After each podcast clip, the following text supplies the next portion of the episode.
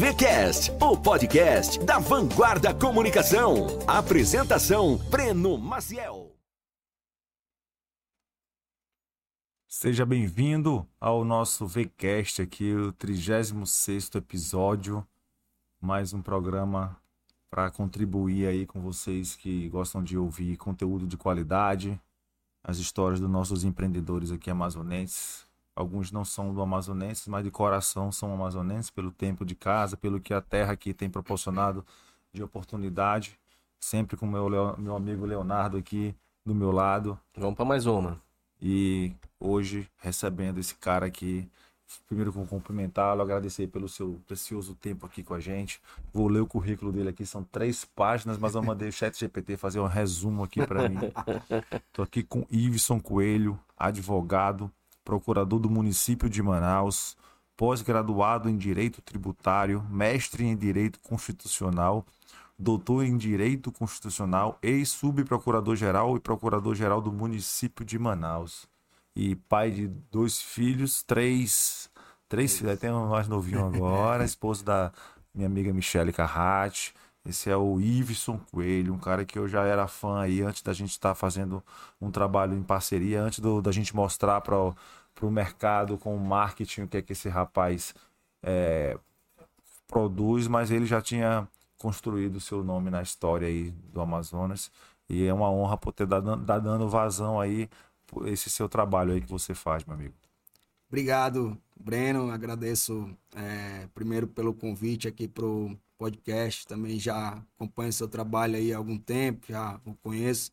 E agora é, também conseguimos trabalhar aí, efetivar uma boa parceria, né, que está trazendo bastantes frutos, né, e eu tenho certeza que vai gerar ainda mais. Eu sempre fui um cara mais low profile, então né, não era de aparecer muito, de, de mídia, e o novo é, uma nova advocacia, a mudança de mercado né, fez com que a gente abrisse os olhos para isso, até para mostrar o nosso trabalho. E foi importante ter é, uma pessoa que tem experiência, que tem know-how, que no caso você e toda a sua equipe.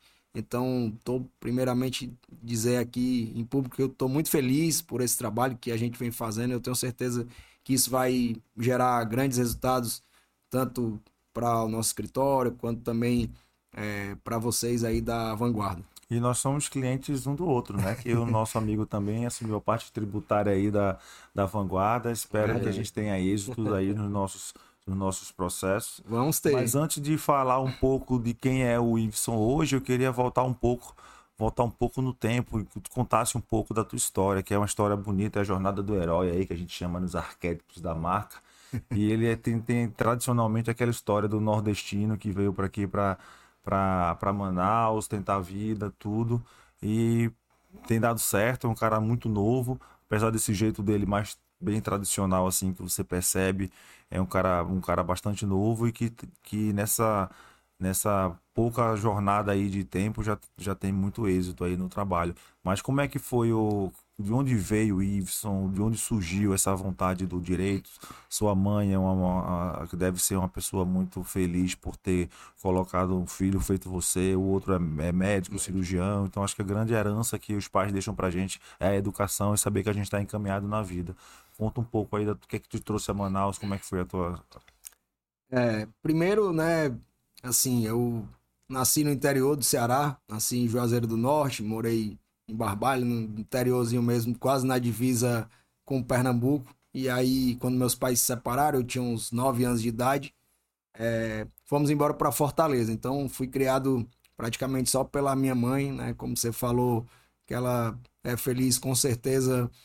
É, todo o mérito que a gente conseguiu, é, eu devo bastante a ela, porque foi quem proveu ali nossos estudos. Eu nunca consegui estudar na melhor escola, e aí digo nas mais caras, porque minha mãe era sozinha para sustentar três filhos, mas assim, tudo que ela pôde dar pra gente de educação, é, ela deu. E daí a gente conseguiu é, fazer faculdade, e minha mãe, depois ela veio morar em Manaus. Eu ainda estava ali mais para o final da faculdade, é, e surgiu o concurso para procurador do município de Manaus, né, aqui. Então, eu me formei em dezembro de 2005 e a prova foi em fevereiro de 2006. Dois meses depois que eu me formei, fiz a prova, passei e aí vim embora para Manaus né, e estou aqui desde então. É, minha mãe voltou para o Ceará, mas eu não quis mais voltar, já tinha outros negócios aqui, meu escritório, é, constituir família e assim, Manaus é a terra que eu escolhi para morar, eu amo viver aqui. É, e é uma terra de oportunidades, de boas pessoas, as pessoas são é, calorosas, são acolhedoras. Então eu me senti aqui em casa, em Manaus. É, hoje minha vida toda é aqui, meus filhos todos são amazonenses, manauaras. Eu tenho muito orgulho de morar aqui. Inclusive, assim, é, eu gosto de carregar essa bandeira, principalmente da Zona Franca, que nós somos tão perseguidos e né, pelos estados ali, sul, sudeste, e a gente sempre tem que defender isso daqui. Esse é, é um estado maravilhoso. Nós temos a, a riqueza talvez maior do mundo, que é a Amazônia, então acho que a gente tem que ser valorizado. E é uma honra para mim sempre que eu tô numa tribuna de algum tribunal, seja nos STJ, Superior Tribunal de Justiça, seja no Supremo Tribunal Federal ou no Tribunal Regional Federal, é, defendendo algum direito alusivo à Zona Franca de Manaus. Então eu me sinto é, honrado de poder defender os contribuintes, é, sobretudo no que tange à Zona Franca de Manaus. E o que é que te levou para na época da faculdade que você tem várias várias especialidades, né, criminal, tal. o que é que te levou para o tributário? É... La, La Plata? não, não, não. Olha, é, La Plata é importante, né? O, o, dinheiro é muito importante. Nós não podemos ser é, hipócritas, mas assim, eu acho que o amor é, primeiro de tudo. E afinidade. Com, afinidade. Também, né? E como eu desenvolvi é, esse amor? Eu, como a maioria dos alunos de direito, quem é estudante de direito ou, ou é advogado vai entender o que eu, que eu falo. É, a primeira paixão de um aluno é o direito penal. É quando você começa a ter contato com o direito propriamente dito na faculdade, ainda ali no começo. E o direito penal, ele é algo é, muito concreto. Então, você imagina os casos, ah, um homicídio, a qualificação de um homicídio, ou enfim, qualquer outro tipo de crime. É, e ele é muito apaixonante. E aí eu comecei a estagiar no maior presídio lá do Ceará, o IPPS, Instituto Penal Paulo Sarazate, com a defensora pública. Só que ali eu, que era apaixonado pelo direito penal, eu comecei a ver é, um mundo que eu não estava acostumado e eu vi que aquilo ali não era o que eu queria para minha vida. Então até poderia ganhar bastante dinheiro é, como um advogado criminalista, mas não era o que eu queria para mim. E eu comecei a estagiar no escritório, um meu professor de direito administrativo, é, professor Juraci Mourão, uma pessoa que eu tenho muita deferência, hoje é procurador do município também lá em Fortaleza, e é um cara que eu tenho muita admiração por ele, um amigo. É, me chamou então para estagiar no escritório com ele. Esse escritório era basicamente atuava muito em direito tributário, não só direito tributário, mas o seu é, motor principal era o direito tributário. Então, é, de lá, para você ter ideia, tem o Juraci, que é procurador do município, virou depois. Tem o doutor Sintra, que é a maior autoridade de ICMS para mim do Brasil. Tem o doutor Valdetário, que foi conselheiro do CNJ, foi presidente da OAB do Ceará duas vezes e chefe da Casa Civil do Ibanês Rocha, no governo do estado, e hoje é o cara que toca o escritório do Ibanês. Então também é um cara muito conceituado. E o doutor Erinaldo Filho, que é Dantas Advogados, é Erinaldo Dantas o nome dele, é o atual presidente reeleito da OAB do Ceará. Então ali era um, um, um local de mentes brilhantes, né? E que eu pude é, aprender bastante direito tributário com eles. E em seguida fiz uma prova de estágio para a PGE, para a Procuradoria Geral do Estado, e passei e fiquei também na Procuradoria Fiscal, que é que cuida da parte tributária. Isso no Ceará, né? Isso no Ceará, me formei lá. É, então, desde então, começou a minha paixão. Eu, estagi eu estagiava em dois locais, é, só de direito tributário, um defendendo o contribuinte e outro defendendo o poder público. É,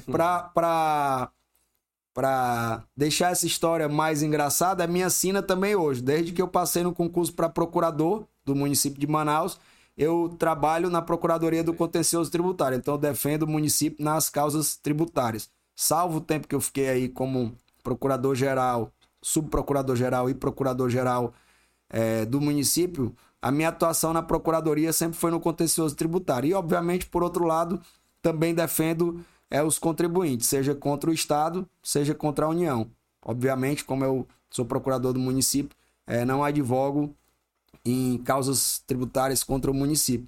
E desde o estágio, então, veio essa minha paixão. Eu fui me acostumando com aquela matéria e vi que aquilo é, era um mundo tanto de conhecimento quanto também de oportunidade. Aí entra, obviamente, a questão é, financeira e vi que aquilo poderia ser o caminho que eu ia trilhar. E a vida foi me levando para isso, eu continuei. A paixão foi em primeiro lugar, né? Quando a você paixão... corre atrás do dinheiro, às vezes você não ganha o dinheiro. Quando não você ganha. se apaixona por aquilo Exato. Então... e começa a trabalhar. Então você passou pelo penal, tal, teve a experiência, viu que não era esse caminho, se apaixonou. Já era bom de números, na... já era bom de matemática na escola, já.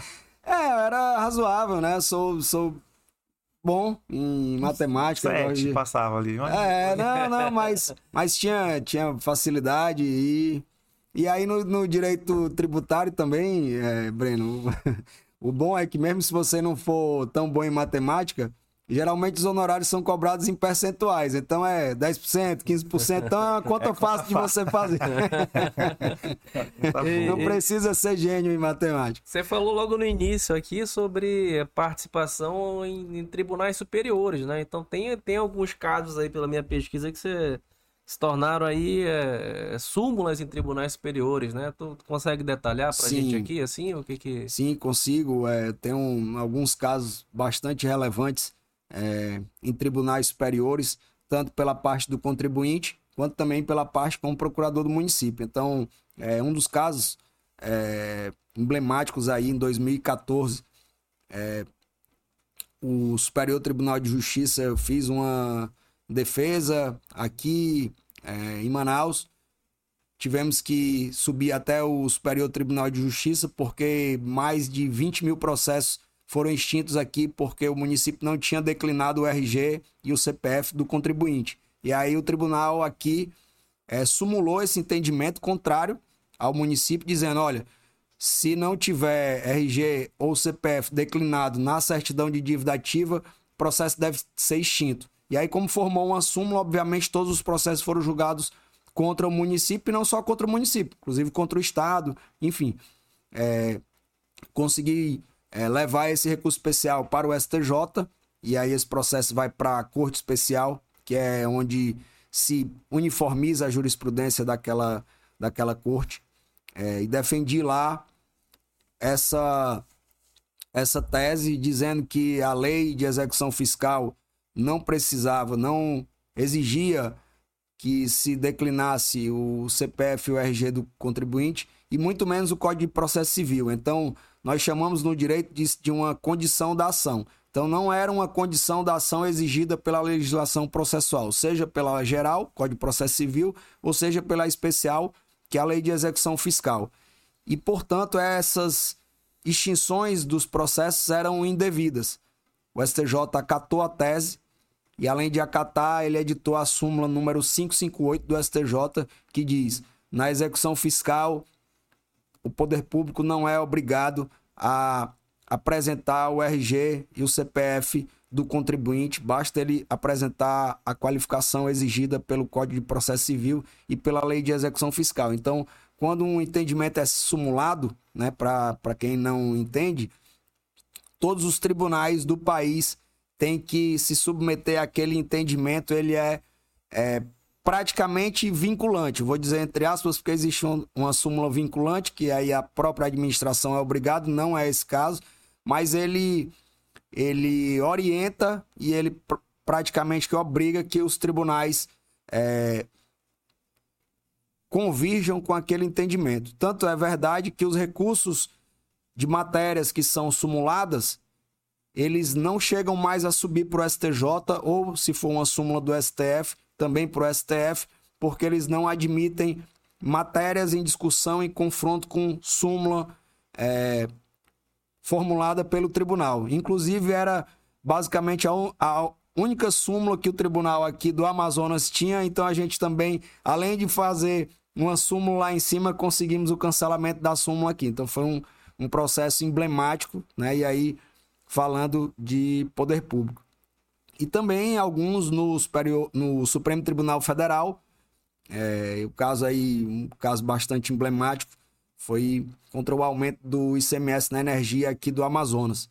É, eu, eu ajuizei uma ação pelo então PR, Partido da República, que hoje é o PL, Partido Liberal.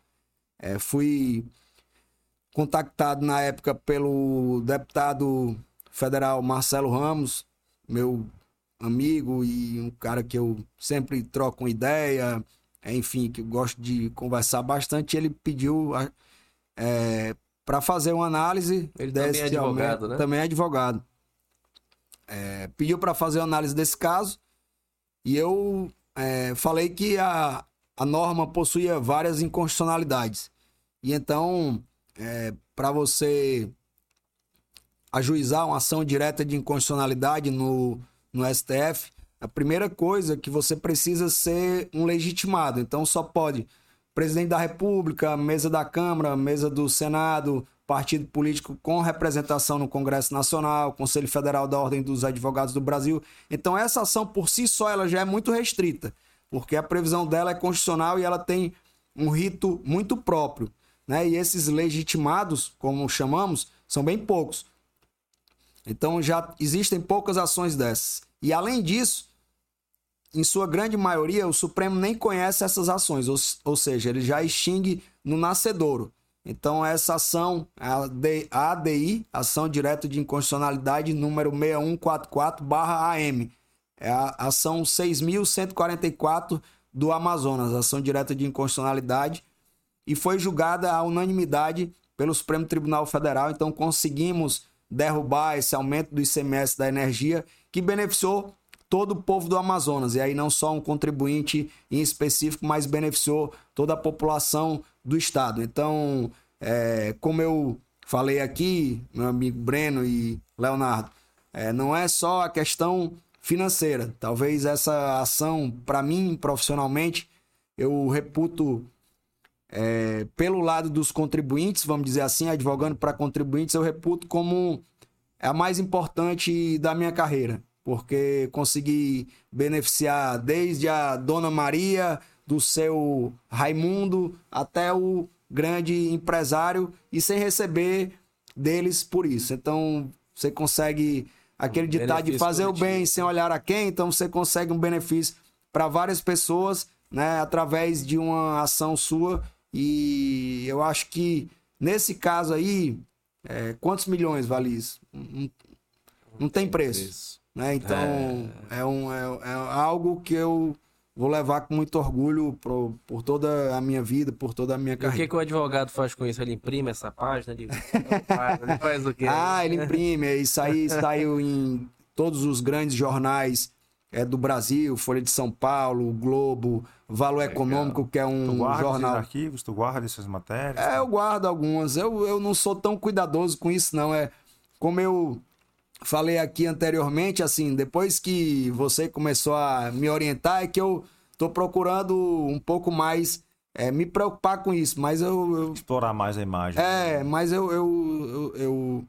procuro, assim, nunca fui tão ligado a isso, então só em estar tá lá, em ter conseguido o resultado, para mim já é, afaga meu coração. Mas é algo que a gente tem que guardar, né? E tem que é, ter orgulho disso, né? De, Certamente, de conseguir. É.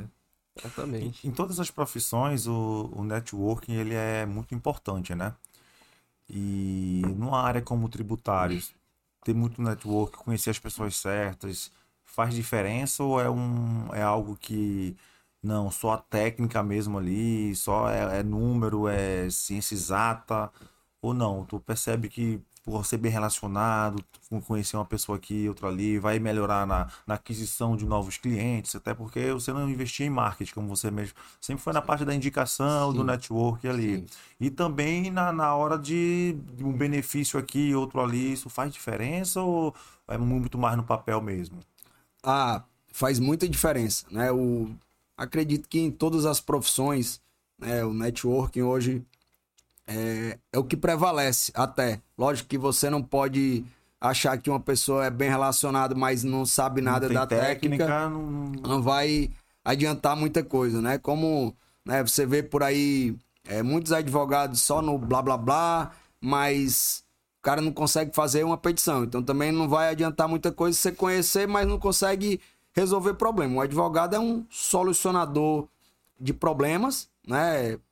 E mas para ele conseguir solucionar mais problemas, ele precisa de ter essa rede de relacionamento, né? Então é fundamental tanto com empresários para que você consiga clientes, como também é, no judiciário, né? E você conhecer juízes, desembargadores e aí assim numa relação de credibilidade, principalmente, né? Então eu, eu sempre falo para os meus clientes. Eu não advogo em tese que eu não acredito.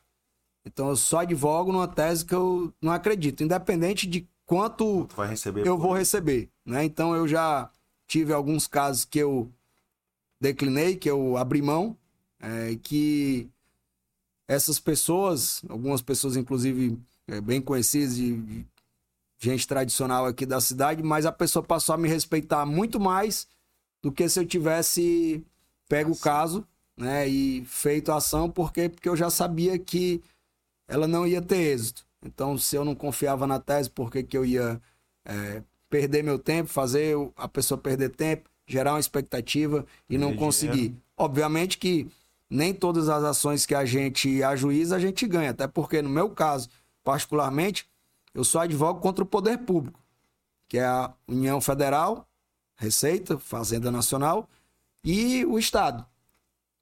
E não tem, acredito eu, que uma advocacia mais é, desigual do que você brigar com o poder público. É. Poder público é. Ali sempre. É, né? sempre. Né? Então você fica ali todo o tempo é, tirando leite de pedra. Mas também eu confesso que as vitórias são mais emocionantes. São 18 anos já nisso, né? Já já acompanha, já carrega alguns cases de sucesso assim nessa nessa nessa área, né, isso? Sim, já carregamos bastante.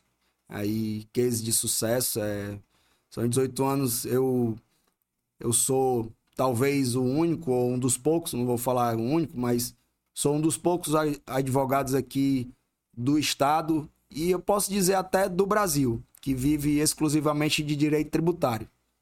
Tem vários outros aí que tem Pega de tudo a, poder pagar. assessoria para pagar as contas, mas eu vivo só disso. Então eu respiro isso. Eu tem, tem um livro também, né? Escrito também. Tenho, tenho alguns livros publicados, né? Eu tenho é, o meu primeiro livro, e foi um livro em coautoria.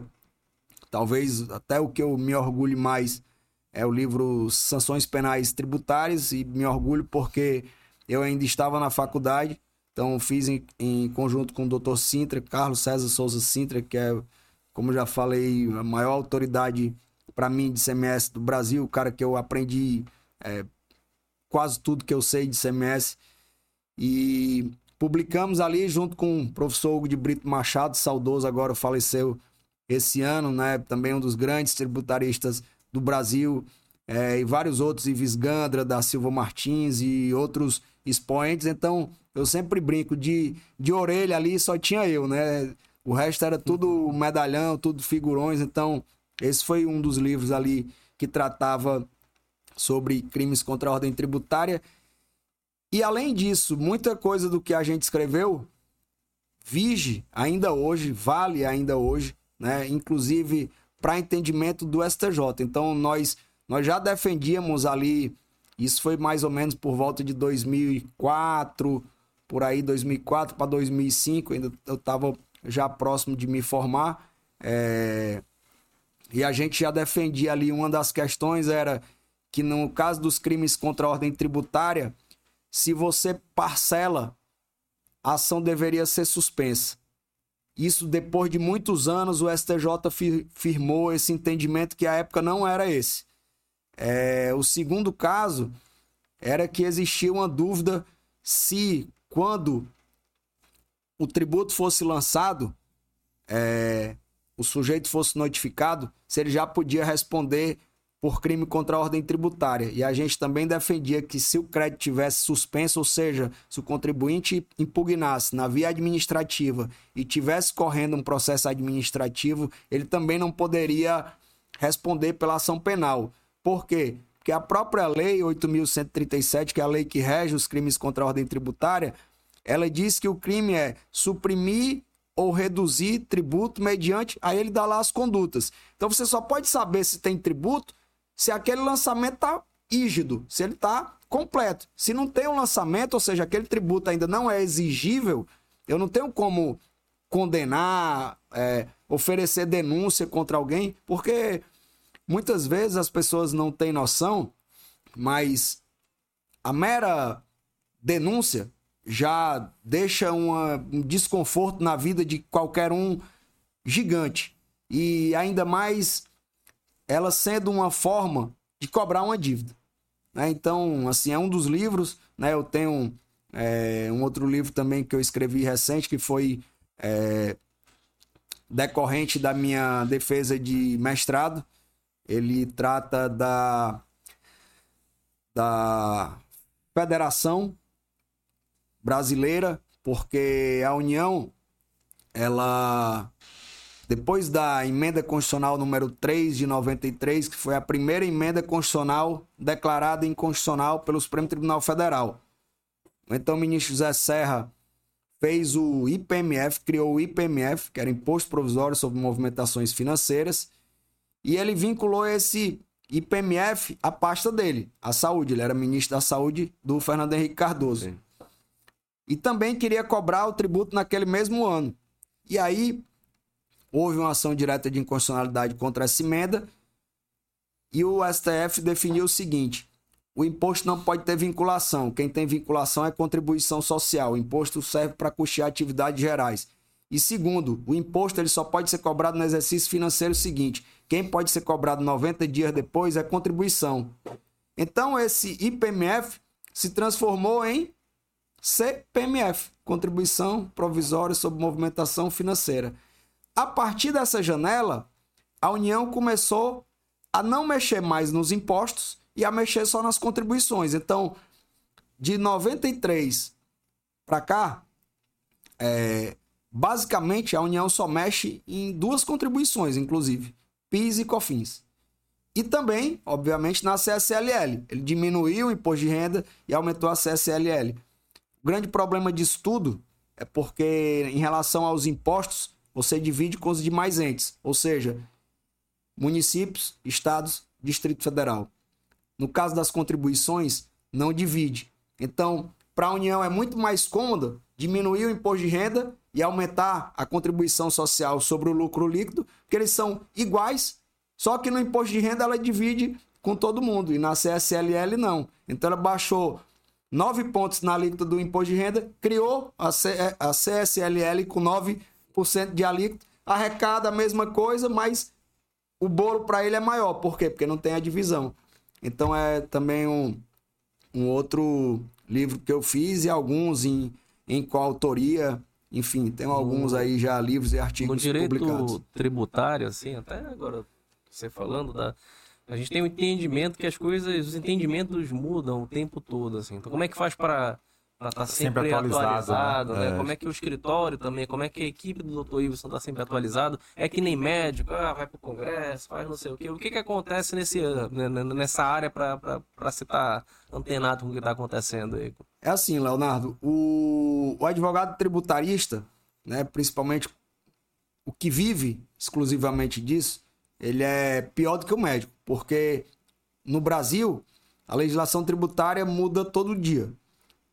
E você tem que estar sempre atualizado. Então, são normas federais, estaduais e municipais.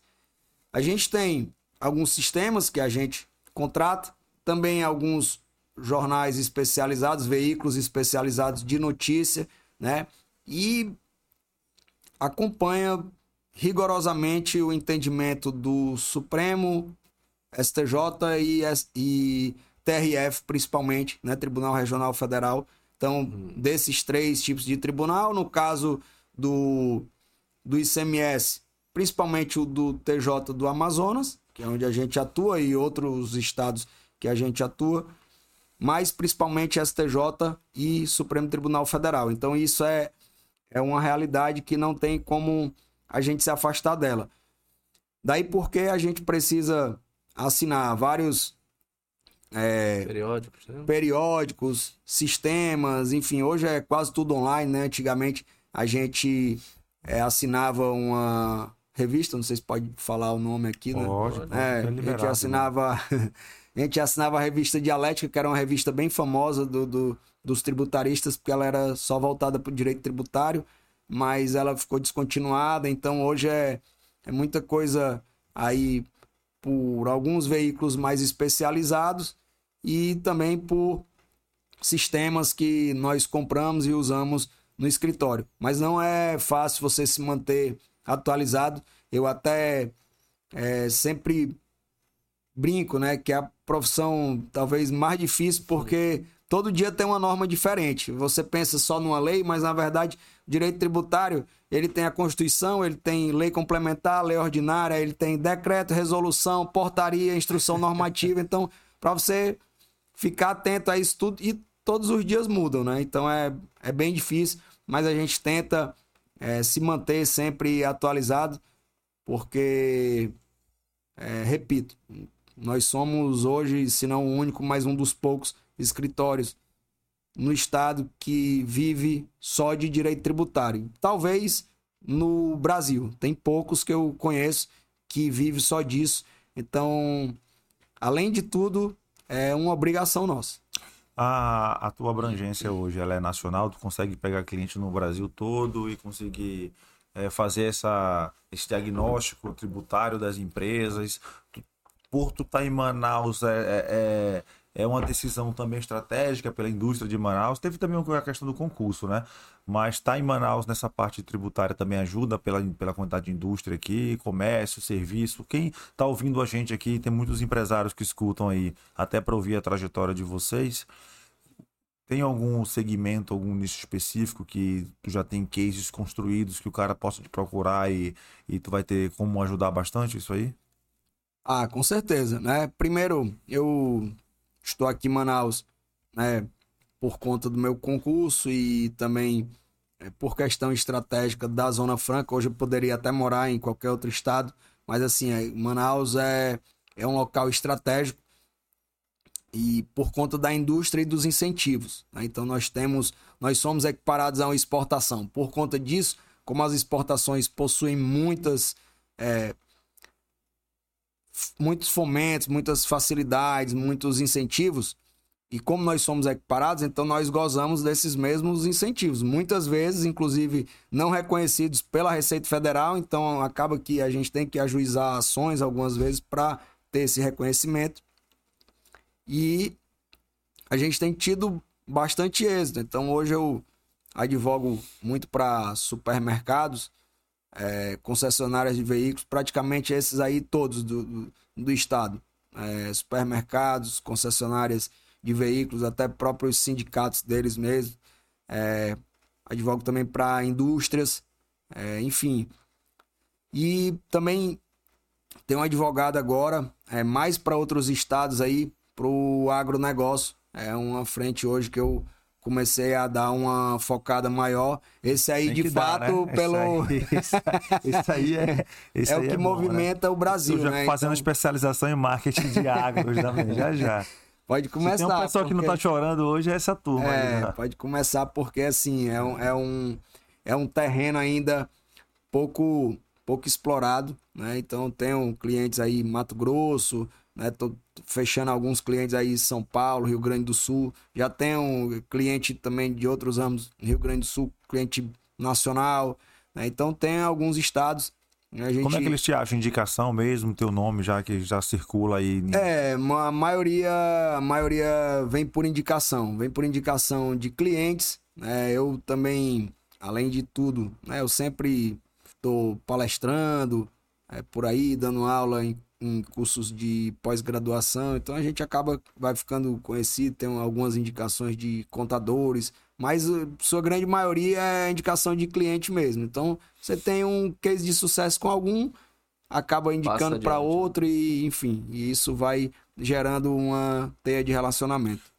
Nessas empresas de Manaus, tem quantos? Eu acho que tem mais de 65 mil CNPJs na, na cidade. É muita oportunidade, tem muita gente com benefícios inexplorados, assim, isso eu poderia dizer, não? Tem. Eu, eu te digo que, assim, raramente eu, eu, eu poderia até dizer nunca, mas eu não quero dizer nunca porque a memória pode me trair aqui, mas eu não lembro de nenhum caso de alguma empresa que eu fui e não tivesse nenhuma oportunidade. Então, assim, eu brinco sempre que toda empresa paga algum tributo indevidamente. Isso é um fato é, constatada aí ao longo de quase 20 anos de carreira. Então, seja algum benefício fiscal, seja alguma apuração indevida, é, o poder público ele tem muito gasto. E como qualquer pessoa de inteligência média pode aferir, vê que nenhum presidente, nenhum governador, nenhum prefeito nunca está muito preocupado em diminuir gasto. Ele quer manter aquela, aquela estrutura toda e para isso ele precisa arrecadar tributos, né? arrecadar impostos. Para isso, obviamente, ele tem que sempre que estar tá arrecadando mais. E dificilmente se reconhece algum direito do contribuinte por uma via tão tranquila, vamos dizer assim. Então, geralmente, é, são decorrentes de ações judiciais, e aí você, é, no meu caso, eu brinco, né, que eu sou um alfaiate, então eu entro na empresa, eu olho, no, no eu não, não vendo é, algo que está na prateleira como se fosse uma loja, né? então eu analiso toda a contabilidade, um faço sobre... um diagnóstico mais minucioso, uhum. via de regra eu sento com o contador, e vou verificando ali, a gente vai vendo as oportunidades. Então, eu não lembro de alguma empresa ter chegado e já ter tudo que poderia é, não pagar, reduzir, enfim. E, inclusive, é, até as que a gente também trabalha, a gente sempre tem que estar tá fazendo uma revisão.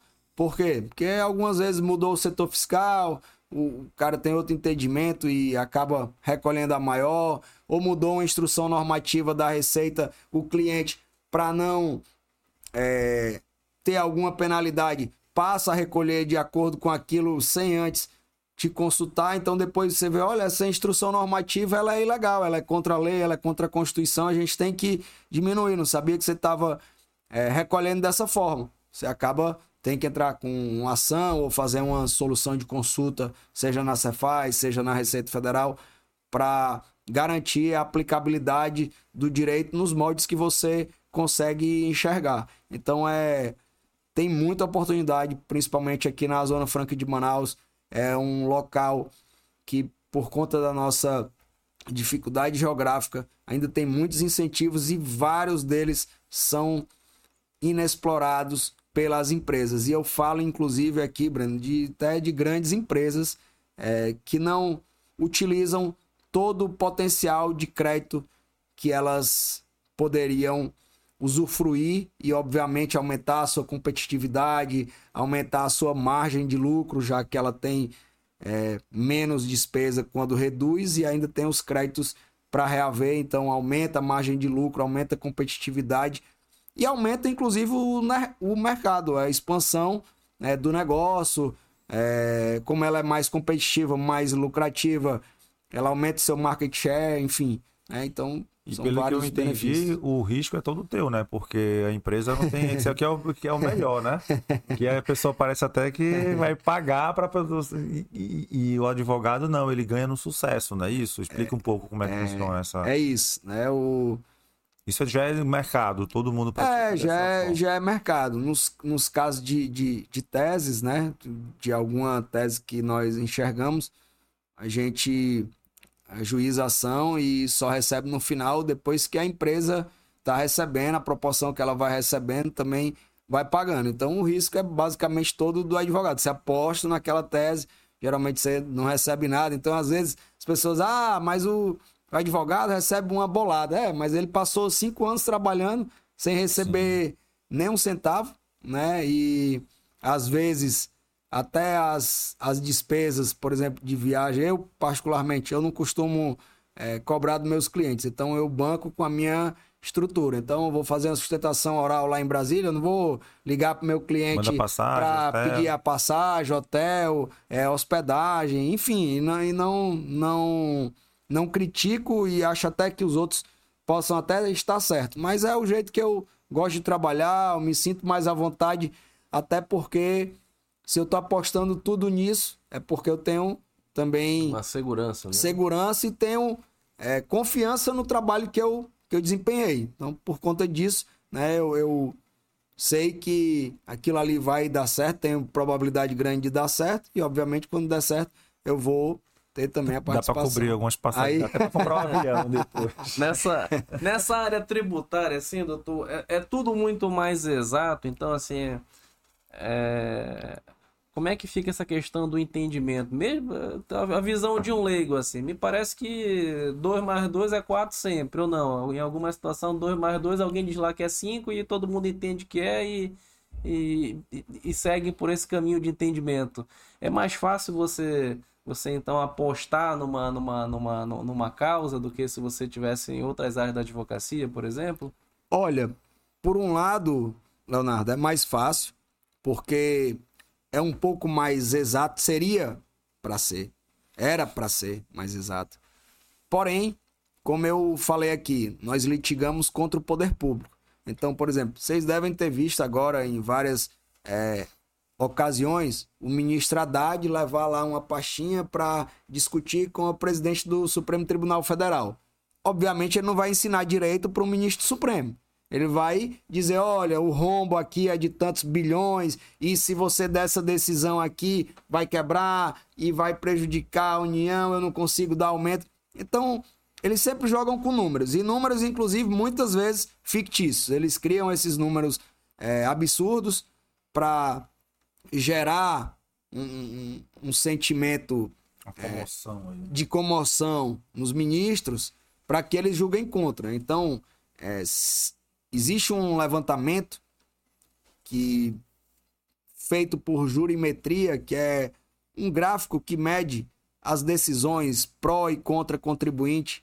E se você pega esse gráfico, por exemplo, pós pandemia, as grandes vitórias dos contribuintes, que eram teses certas, simplesmente o Supremo Tribunal Federal chegou e modulou os efeitos da decisão. O que é a modulação da decisão? É basicamente, numa linguagem é, mais coloquial, é, você ganha, mas não leva. Então, eu sei que esse tributo é ilegal, é inconstitucional, eu estou declarando inconstitucional, mas essa inconstitucionalidade só vale no ano seguinte. E aí o contribuinte ganhou a ação, ele disse: você recolheu indevidamente, mas você não vai ter direito a reaver o que você pagou indevidamente. A partir do próximo ano, eu estou dando um prazo para a União ou para o Estado, seja lá quem for, fazer a lei e cumprir. Senão, aí fica sendo indevido. Em alguns casos foi feito isso. Né? Um caso muito emblemático é, que tratava da CSLL, Contribuição Social sobre o Lucro Líquido. O Supremo foi até mais. Algumas empresas tinham ação transitada em julgado, favoráveis a elas. O Supremo Tribunal Federal julgou uma ação declaratória de constitucionalidade é a mesma ADI, só que com sinal inverso. É quando o presidente da República, por exemplo, entra com ação declaratória de constitucionalidade para dizer que a lei é constitucional. É até o óbvio, mas enfim, existe isso no Brasil. E essa ação demorou muitos anos para ser julgada e quando foi julgada, declarando a lei constitucional, o Supremo deu a entender, disse no voto isso, textualmente, que as empresas que já tinham essas ações transitadas em julgado, elas perderiam os efeitos dessa decisão. Que para mim foi o maior absurdo na, na seara tributária, na militância da minha advocacia, foi esse. Porque é, no direito você tem um prazo de dois anos para rever uma ação transitada em julgado, por via de uma ação chamada ação rescisória. Então, passados dois anos, essa decisão se torna imutável. Se tornava, até esse entendimento desse ano do, do Supremo Tribunal Federal. Então, as empresas que tinham aquela ação, é hoje a Receita vai cobrar. Vai ter discussão, dá para de repente até ganhar? Dá. Mas se fosse um particular, você não tinha mais nada a fazer. Porque já tinha passado dois anos do prazo da rescisória, não tinha mais como outro particular discutir. Como é a receita, o que, que ela vai fazer? Vai te notificar e dizer: olha, você deve tanto. E se você não me pagar, eu te coloco no CADIM, né, o cadastro de inadimplentes, eu te multo, eu não, não expresso tua certidão negativa, e aí o que, que você tem que fazer? Brigar. Então é sempre em glória essa briga. Então o que era para ser tão certo não é tão certo assim. Por quê? Porque como existe uma pressão política, uma pressão por arrecadação, não é um caminho tão lógico.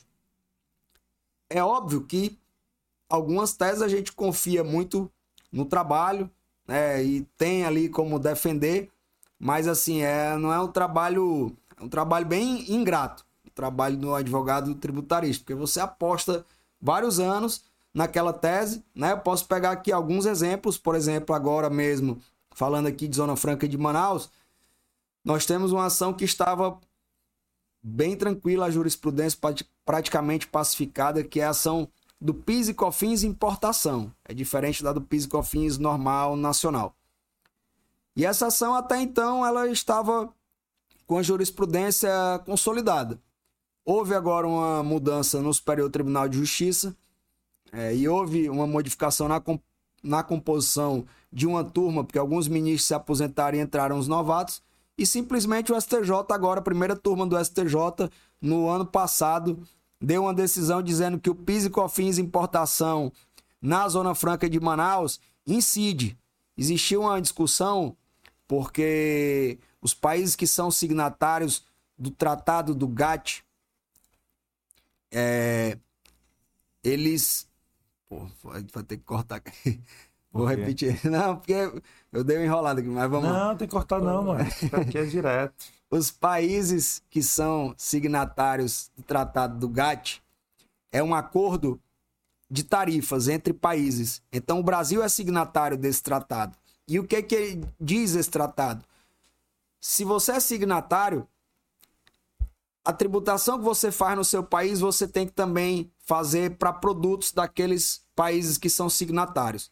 Então, especificamente aqui falando, como PIS e COFINS nacional para a Zona Franca é indevido, nós sustentamos que, como o Brasil é signatário do GATT, as mercadorias importadas deveriam não se sujeitar também ao PIS e COFINS importação, por conta que as mercadorias do Brasil não se sujeitavam quando eram vendidas para a Zona Franca de Manaus o STJ simplesmente agora mudou o entendimento. A primeira turma, não, isso não está consolidado, né? E disse: olha, é devido ao PIS e COFINS importação. Eu, inclusive, já entrei, não, não sei se fui o primeiro, mas pode ser até que tenha sido, é, talvez tenha sido o primeiro.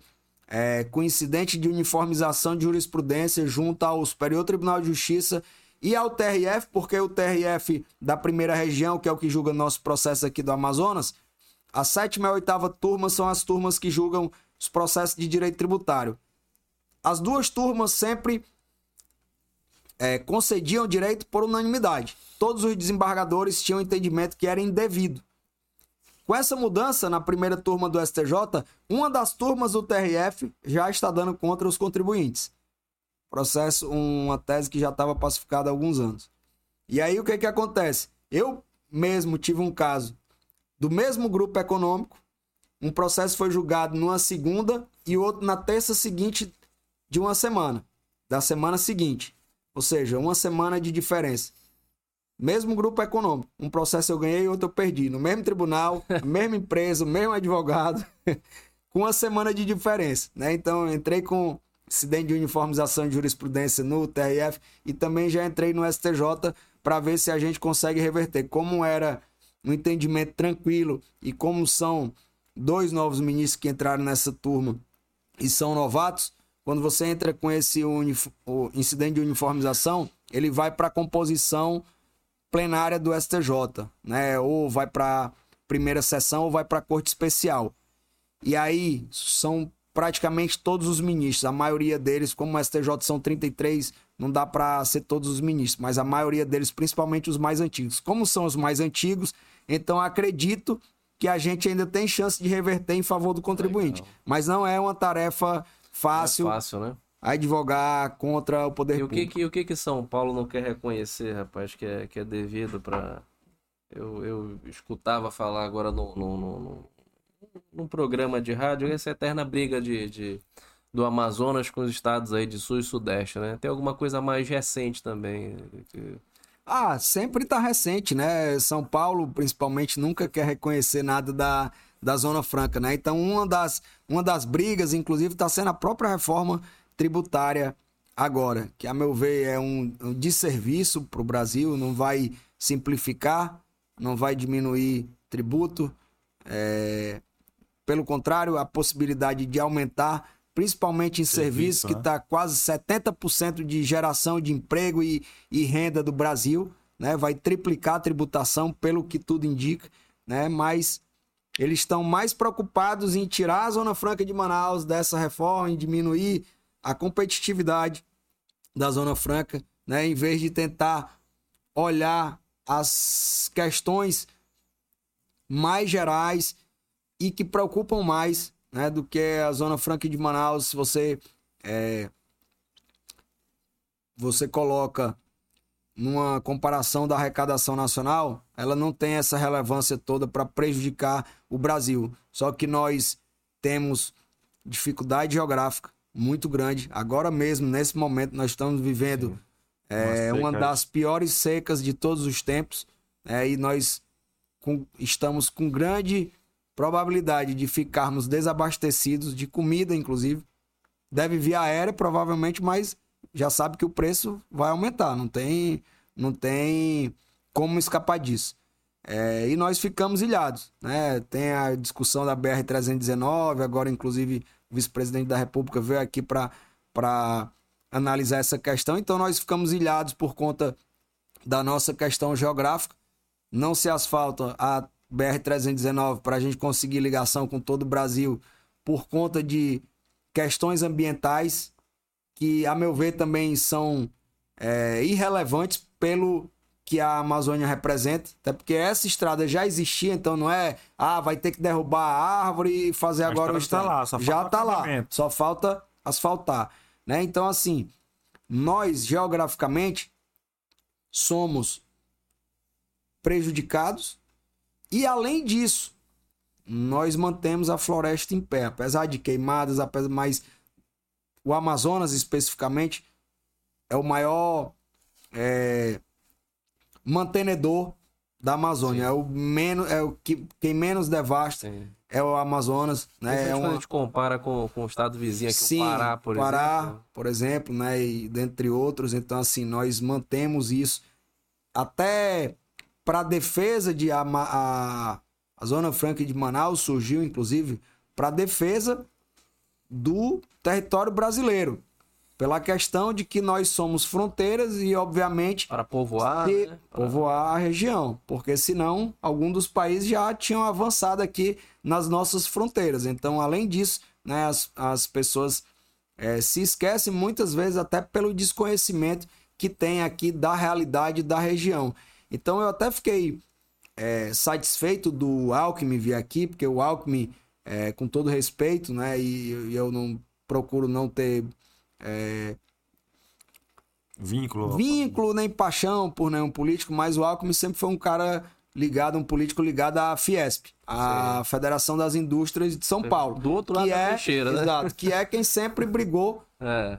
conosco, né? Então, como ele veio aqui, viu a realidade, talvez ele seja agora, né? Creio eu e espero que ele seja uma voz a propagar é, a necessidade que nós temos e a relevância disso daqui, desses incentivos para as nossas empresas, para que mais empresas se instalem aqui, para que nós consigamos manter a floresta em pé. Né? Então eu, eu espero que tenha servido, talvez, né, os desígnios de Deus, de repente essa, essa seca talvez tenha servido para isso. Presidente da República está operado, não veio, né?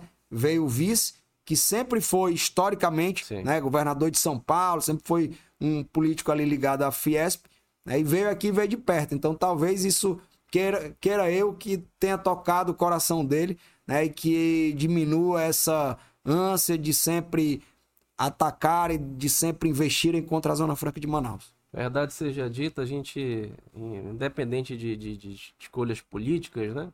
Todos os governos que, que, que vêm se passando, a gente sempre. Ou o cara puxa a, a, a faca e aponta de forma explícita, ou se ele não faz isso, a faca tá sempre Tá aqui ou com o cabo à mostra, assim. Porque o tempo todo a gente está Sempre, sendo ameaçado, sempre, sempre. independente de quem tá no governo Sempre. né? A gente está sempre nessa, nessa condição. O senhor, o senhor concorda que é, é, é, modelo aí do, do, do, do polo industrial de Manaus, a gente já, já, já precisa de uma nova matriz econômica, então, que para digamos, não substituir de imediato, mas que a gente fosse fazendo, quem sabe, uma, uma, uma, uma transição. Porque estabelecido na, na, na, na- na- nas, nas próprias leis é finito o, Sim. o modelo, né? Sim, sem dúvida, Leonardo. É, porém, o nosso grande problema, a primeira coisa, a Zona Franca de Manaus é o modelo mais exitoso de incentivos fiscais do Brasil, pelo menos. Porque isso é comprovado por número. A cada X de incentivos, nós devolvemos 3x de geração de emprego, renda, enfim. Então isso é, é- isso é comprovado com número. É, nós precisamos de outra matriz econômica? Sim. Mas de novo nós voltamos. Nossa maior riqueza é a floresta. E nessa floresta tem, é, por exemplo, nióbio. Só para dar um exemplo de algum, de algum produto que vale né, muito para o meio de cosmético, que hoje é talvez um dos ramos que mais cresce, mais gere é, renda no mundo, mas nós não podemos explorar, nem temos tecnologia. Então, assim, a mudança de matriz econômica, ela leva, primeiro, tempo, e além disso, a gente teria que enfrentar uma questão ambiental. Por quê? Porque não adianta, ah, você precisa resolver sua matriz econômica, você precisa mudar, você está confortável com a Zona Franca, sim, mas eu sou cheio de limitação, porque eu sou todo cercado por rio, então começa logo, não pode construir margem. em do- vários locais que são margem de rio. Tudo aqui no Amazonas é margem de rio. Tudo aqui é margem de rio, praticamente. Né? Seja em Manaus ou seja nas cidades é, menores, nas cidades do, do interior. Então, é, nós temos muita área de preservação dentro da cidade, dentro da capital. Né? Se você pega hoje é, Manaus e compara. Vamos, vamos voltar lá para São Paulo. São Paulo é uma selva de pedra. São Paulo tem praticamente o Parque Ibirapuera ali, que tem ainda algum verde. O resto é árvore que foi plantada, enfim, mas não é floresta que nem a nossa, né? Tô falando de São Paulo na capital, é comparação com Manaus. Então, nós nós temos muita limitação ambiental.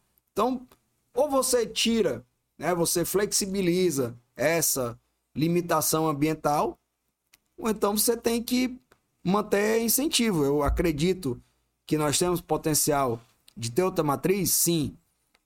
Porém, nós temos eventualmente que flexibilizar a questão ambiental e também tem um prazo, que é uma matriz econômica que você não muda em uma semana, em um ano, em dois anos. Então isso leva aí, sei lá, aí, sendo muito otimista, 10 anos.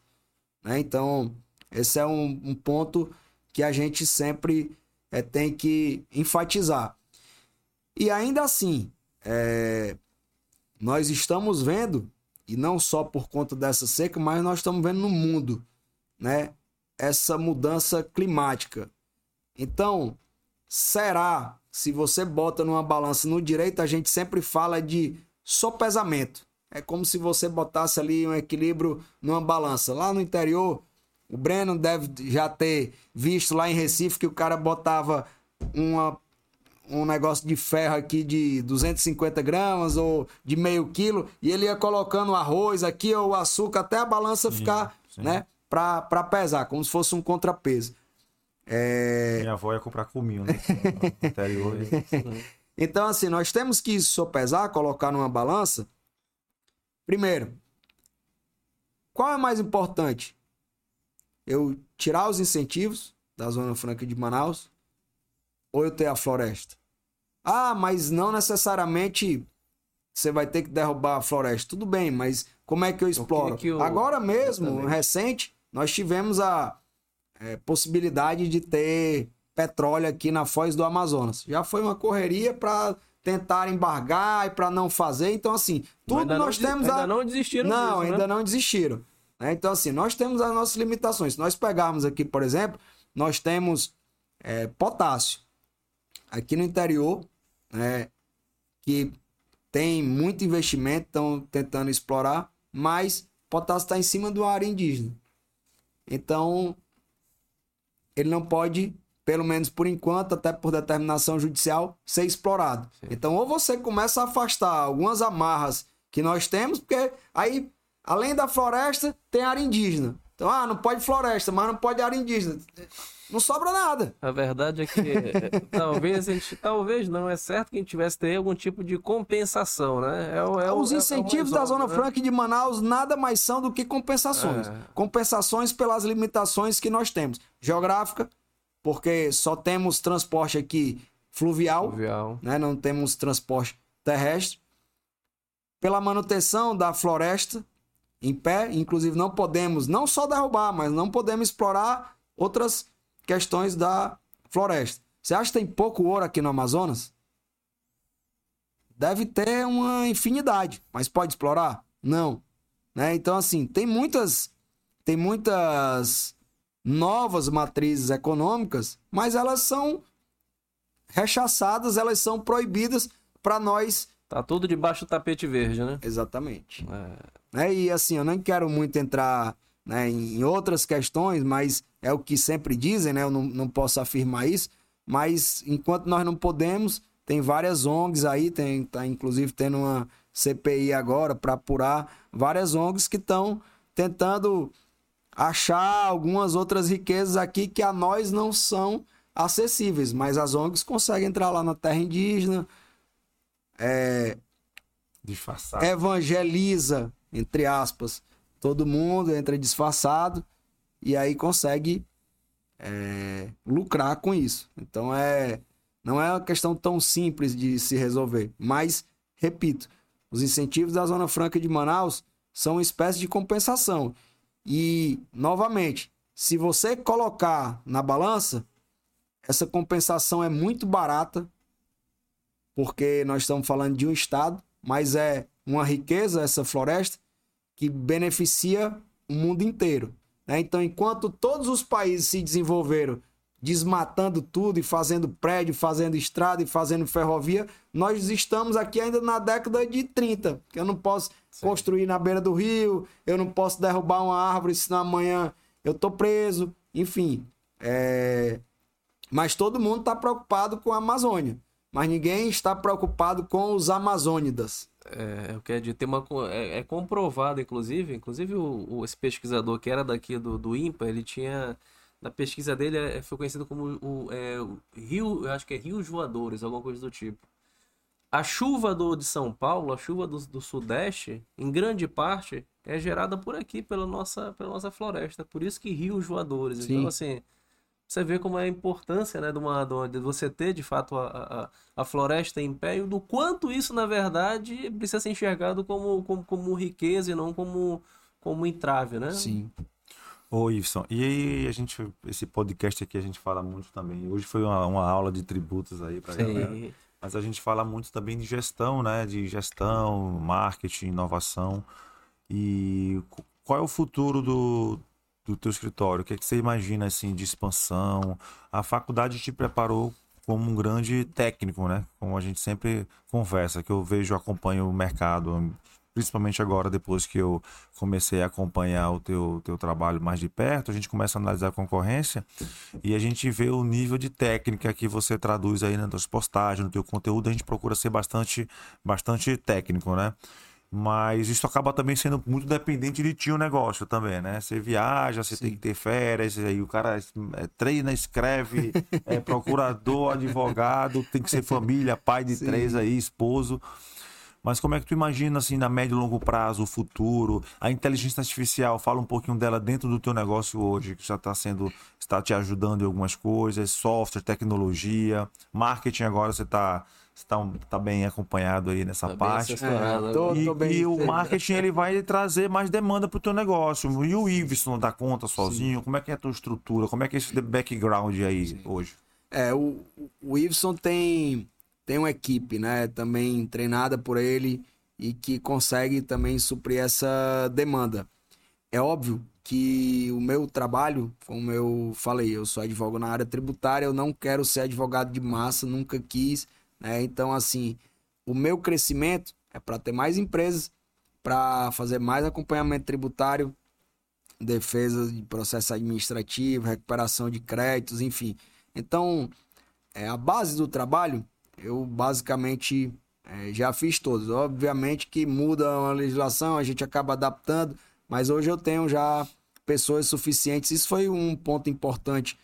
É, eu fiz uma reestruturação no meu escritório quando eu estava ainda como procurador-geral, que eu tive que ficar muito fora da operação e o meu escritório é, acabou ficando um pouco de lado. Então eu tive que fazer uma reformulação, inclusive colocar mais gente, treinar mais pessoas e, e, e, e orientá-los é, com muito treinamento e, e muita repetição de, de petições, de recursos, enfim, para que elas pudessem também fazer o operacional e aí eu ficar mais na parte estratégica. Foi onde eu vi também a questão da necessidade de inclusão em marketing.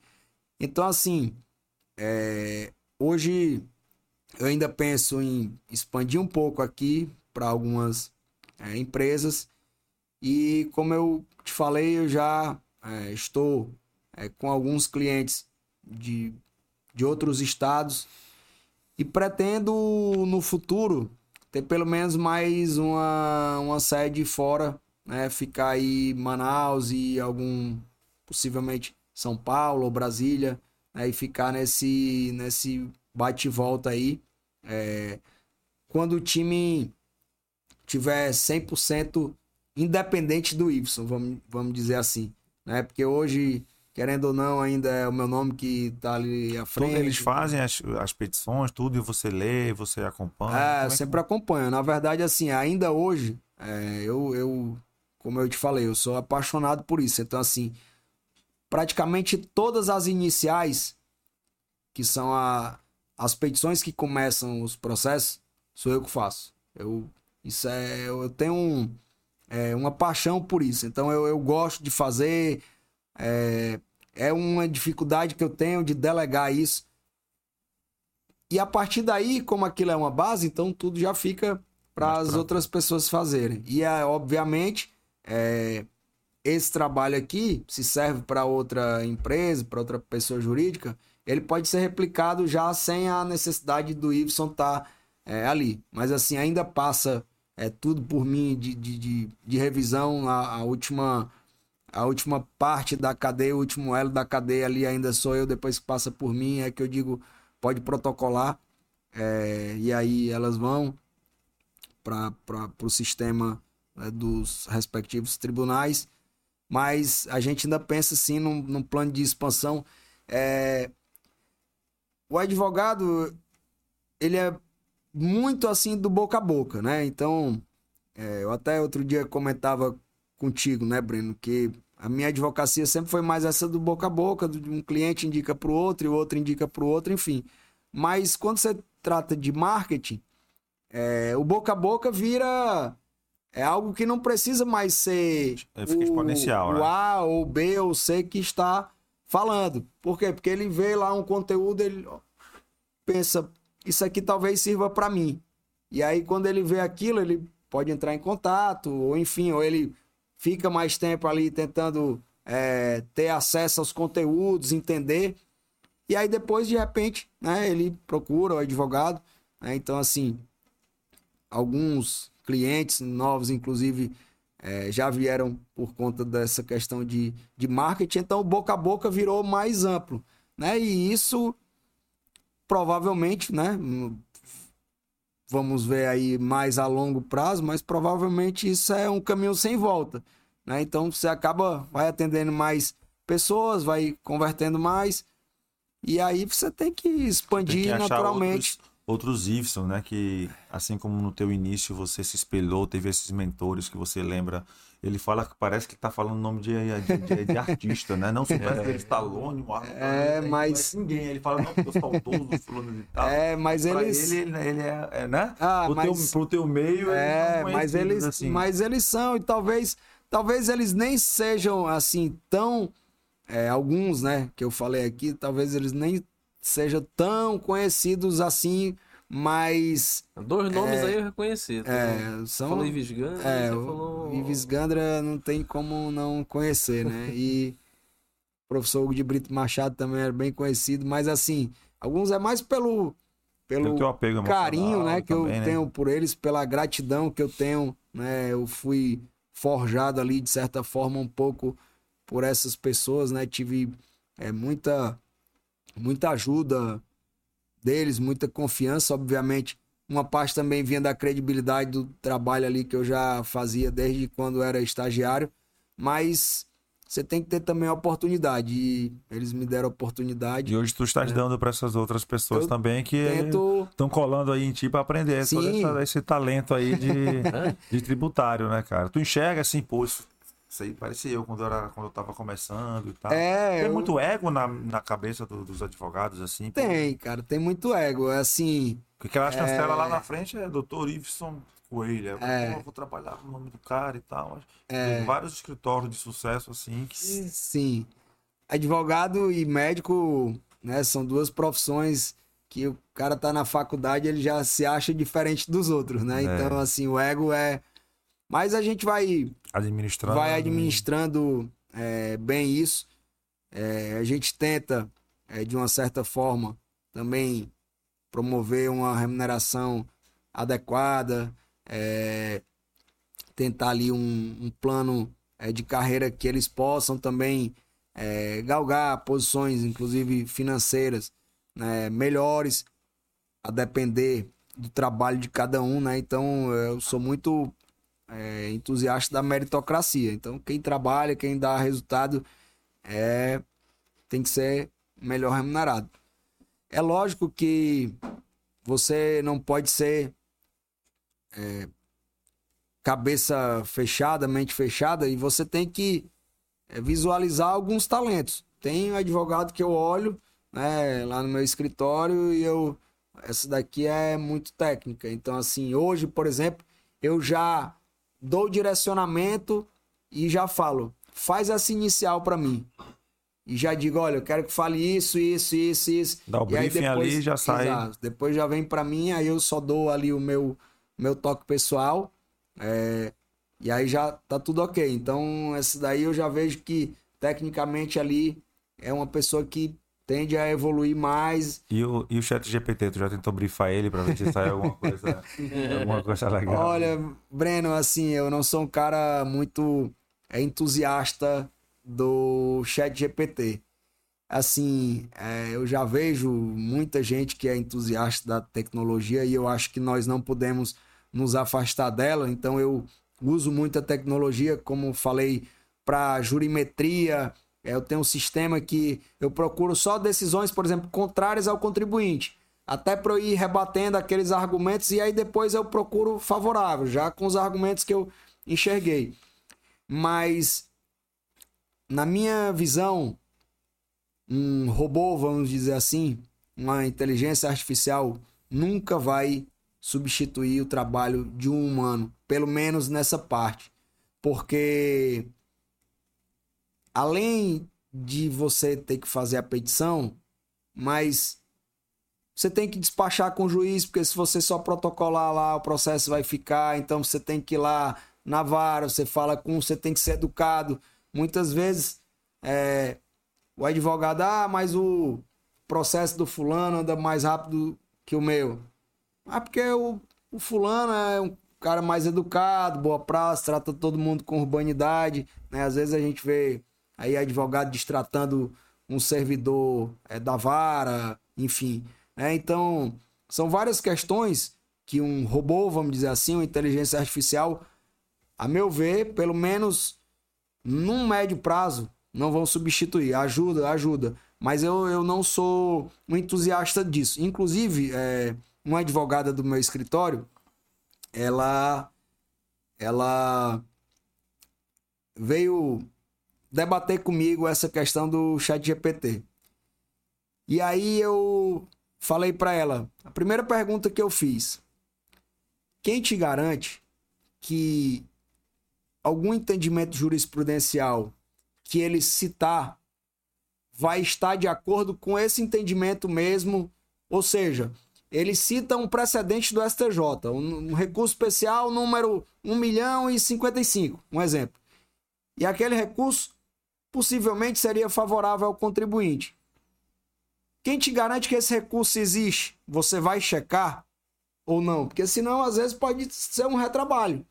E aí ela prontamente me disse: Doutor, mas eu vi numa pesquisa que algumas pessoas já estavam criticando o chat GPT porque ele estava inventando jurisprudência. Ele inventa. Falei, então você pode ser litigada, pode ser condenada por litigância de má fé, por estar tá inventando um julgado que teria determinado sentido, você está induzindo o juízo em erro.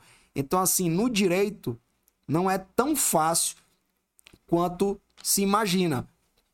Novamente. Ele já, ele já dizia na publicidade, olha.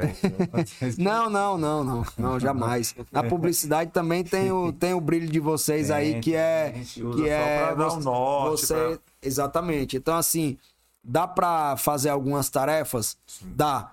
Mas como como eu é, gosto de de fazer, principalmente a inicial. Eu gosto sempre de estar embasado em entendimento do STJ ou do STF, até nas teses que eu crio que ninguém nunca fez, mas eu pego algumas coisas que podem se encaixar. Então, assim, eu se eu partir da premissa que tudo que ele colocou eu tenho que conferir, para mim é mais trabalho, é um trabalho do que eu fazer. E atrofia a tua mente. É, e vai atrofiando minha mente. É. Então, assim, eu sei, é, isso hoje eu já com uma boa rodagem aí, já não era nem para estar tá, é, talvez tão atualizado como alguns colegas que eu vejo, mas hoje eu chego lá na, na sala, no meu núcleo tributário, onde ficam as pessoas que produzem lá algumas coisas e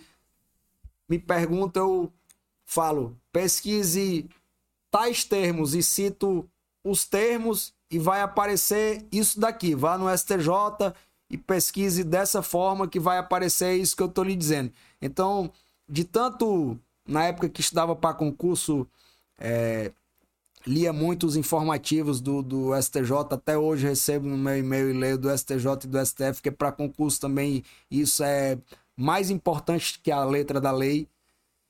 E por conta disso, fiquei é, habituado a, a ler e decorar, acaba decorando isso. Então, é, eu aprendi, sendo ainda assessor de um desembargador lá do Ceará, tinha um advogado bem conhecido, inclusive foi preso depois, porque ele mudava expressões do entendimento jurisprudencial. Então, é, vamos supor, ele, ele advogava para muitos policiais lá no Ceará. Então, vamos dizer, um caso de equiparação salarial. Aí ele colocava lá um precedente do Tribunal de Justiça que dizia é, pode haver equiparação salarial aos soldados, tais, tais, tais. E na verdade, ele simplesmente suprimiu uma palavra. Não pode haver. Então, ele, esse cara foi condenado, foi preso, enfim, ele teve várias é, condenações, até por litigância de má fé, é, em processo, prejudicou alguns clientes, mas eu não confio no chat GPT e isso já, já foi é, comprovado que ele inventa Sim. entendimentos. Então, por conta disso, é algo que eu não me sinto confortável. Como eu falei, eu não advogo em tese que eu não acredito. Então, de repente, se você vê, ah, esse entendimento do STJ, pô, favorável ao contribuinte, e você cita sem ir lá checar. Então, para mim é melhor eu ir lá, checar, veja, olha, se eu pedir para alguém fazer, olha, tá aqui esse entendimento do STJ, então eu, eu ainda tenho o costume de salvar, eu coloco do, do meu jeito lá, é, precedente, STJ, com a preliminar, tal, enfim, até as especificidades. E depois, às vezes, vou mandando, né, para o meu pessoal, vou compartilhando, salvo na minha pasta também. Então, eu não sou muito fã do chat GPT. Talvez para fazer um briefingzinho ali, um resumo, você vai fazer uma sustentação oral, você quer colocar o, os tópicos ali, você dá mais ou menos as coordenadas para ele, só para você seguir ali de repente na, na tribuna, você tem um resumozinho ali mais organizado. Ele ajuda, sim. É, ele com certeza ajuda, sim. mas eu acho que para substituir o trabalho do advogado, é, principalmente tá nessa cadeira, área, estudar, estudar não tem não tem atalho. É, como tudo na vida, né? Se você vai. É, para eu ficar forte do jeito que você tá aí, eu vou ter que malhar um bocado, né? Comer pra caramba. São 23 é... anos aqui. Pois é. Vou tomar então... umas vacinas. mais o suco. tomar uns sucos. Mas, suco, mas isso é um conjunto. Se, se, fosse só, se fosse só tomar suco, né? E o cara ficasse forte, tava cheio de tava cheio fisiculturista de gente, é. aí é é, andando na rua, né? Então, assim, e eu, com certeza você não conseguiu construir em seis meses ou em três. Assim como na sua agência, você não começou do tamanho que você é hoje, com o know-how que você tem hoje, em qualquer profissão do mundo, né? Então a gente vai construindo isso dia a dia, a experiência vai mostrando o que serve, o que não serve, o que é para ser estudado, o que é para ser evitado, e a gente vai é no dia a dia ali aprendendo não é com sucesso, não né? é a gente passou uma hora aqui jamais só sobre sucesso mas depois a gente vai fazer um podcast só sobre os erros as causas ah tem tem as campanhas tem. publicitárias que não deram certo ah, clientes é. que deram chane depois é. né cliente que não pagou que foi embora você ganhou o advogado tributarista tem isso você passa cinco anos lutando por uma causa ali ganha depois você habilita o crédito junto, vamos dizer, no caso da Receita Federal. Depois que o cara usa o crédito, que você habilitou, que tá tudo ok, o cara usa o crédito, ele, não, mas esse percentual, mas não era isso que eu pensei, mas é. Vai, não, mas tá em contrato. Ah, tem isso, e tem advogado é. também, que uma vez o cara contratou um advogado para cobrar uma dívida e tem, porra, seis meses que o advogado não dava sinal. Aí ele encontrou o advogado na praia andando e falou: E aí, irmão, tudo bem? Porra, e aquela dívida lá, rapaz, tá difícil. Olha, para eu receber uns 20% foi difícil, bicho. Agora os 80. Tem os 80, vai... Os 80 vai ter que, é. vai ter que demorar um pouquinho mais. É. Pessoal, vocês acompanharam aqui o nosso 36 episódio. Qual é o tema desse episódio, cara? Rapaz, a gente vai Essa pensar, aula, né? Essa é uma aula de é, aula um tributária pouco... com o doutor Eu acho que a gente vai envolver ele na criação desse tema, viu, Brenda? Vai é, ser importante. O 36 episódio, vamos chamar de aula tributária com o doutor Iveson Coelho. É doutor, né? Advogado. É, não, mas pode me chamar de Iveson mesmo, não tem. Não tem. Qual vai ser o tema que a gente vai colocar aí? Não, vamos, vamos. Depois a gente desliga aqui o microfone, Liga pega uma pensa papel, com mais calma, né? Pensar. Pede ajuda do chat GPT. Eu parei de colocar é. antes da conversa, é. porque depois a conversa vai para um rumo que foi naturalmente acontecendo. Mas aí, Wilson, obrigado aí pelo teu tempo, cara, e pela sua parceria. E aquilo que você falou, né? Você abriu falando que você não defende causa que você não acredita. E podemos dizer que a gente também não pega publicidade, publicidade de produto e serviço ruim, gente que a gente não acredita. Porque eu não acho que, que a publicidade salva negócio ruim nem serviço ruim. A gente pega coisa boa como você falou, você, você cresceu no teu boca a boca, tem uma, tem uma, uma, uma carteira boa, inclusive a gente compartilha vários, vários, vários clientes, clientes, que não vem ao caso aqui, Sim. mas vários clientes que você que você é, faz assessoria também é o nosso cliente na parte de marketing.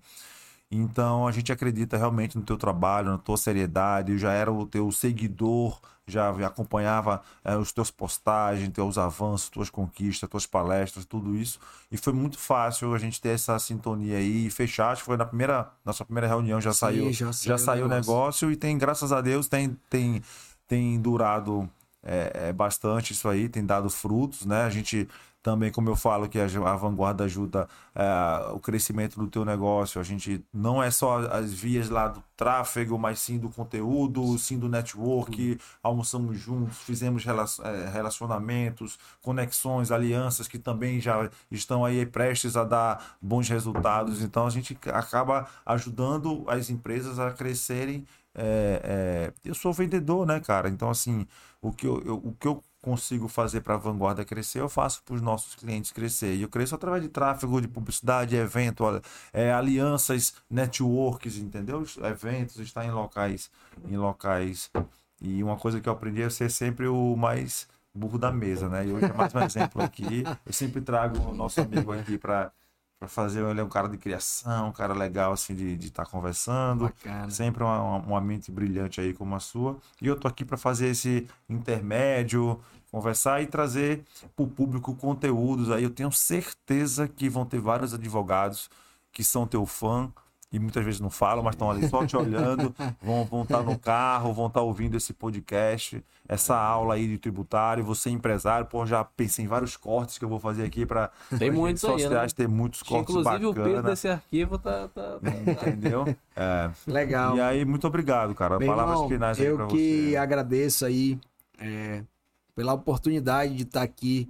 É sempre bom é, falar de direito e falar de direito tributário é, e ter um alcance maior. Né? Hoje, isso é uma coisa que a internet é, proporcionou para a gente. Né? Quantas pessoas podem ouvir esse podcast ele inteiro ou ele em cortes que vai pro meu Instagram, vai pro Instagram do meu escritório, e fica, alguém e fica compartilha. Eterno, teu filho, fica, teus filhos exatamente. hoje, amanhã, lá no futuro, daqui a 30 anos, Sim. vão conectar ali, vão, vão te ouvir. O que é que Porra, meu pai ainda tava até mais ou menos nessa é... época, agora o bicho já tá velhão e tal. Tá... Meu pai já é. tirava onda, é... olha só o, olha só a vestimenta do é... cara aí, o alfaiatezão. Mas, é, cara, é um prazer ter vindo aqui com vocês. Muito obrigado, muito bom bate-papo. É um bate-papo, né?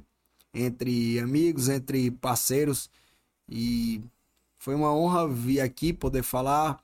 Falar também para as pessoas, é, para as empresas, né? Que às vezes é, que isso chegue, independente de o advogado ser o Iveson ou não, mas que isso chegue muitas vezes, é, abra a mente do empresário para que ele possa é, buscar esses, esses créditos deles, essas é, diminuições de, de, tributos, poderia não, não ter se atentado. Isso é independente de ser o ou ser um outro advogado, né? mas se a gente consegue contribuir de alguma forma para alguém, ou seja, para advogados, enfim, isso é muito é, importante. Então, só tenho a te agradecer e eu sei que, além de tudo, é, nossa parceria ainda tem muitos frutos para acontecer. A gente ainda tem uma longa estrada e eu tenho dúvida que a gente vai chegar aí bem mais longe. Assim, é, o marketing ele acaba te direcionando para muita coisa, ele serve como uma bússola ali. Então,